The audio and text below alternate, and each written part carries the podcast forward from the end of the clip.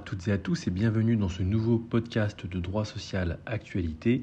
Aujourd'hui, nous allons revenir sur la loi santé au travail.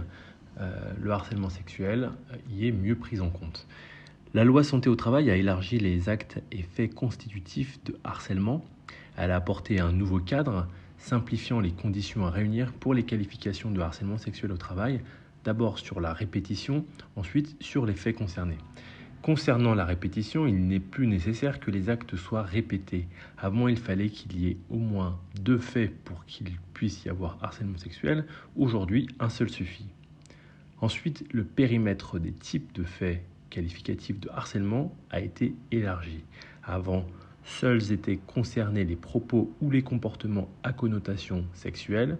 Aujourd'hui, les agissements sexistes répétés peuvent entrer dans le champ du harcèlement sexuel lorsqu'ils portent atteinte à la dignité en raison de leur caractère dégradant ou humiliant, ou en créant à son encontre une situation intimidante ou offensante. C'est le nouvel article L 1153-1 modifié du Code du travail qui le prévoit.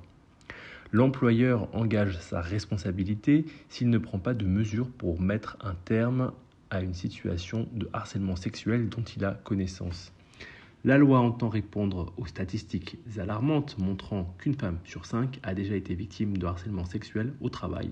Ce sont les chiffres de 2014. Voilà, c'est tout pour aujourd'hui et je vous dis à très bientôt pour un prochain épisode de droit social actualité.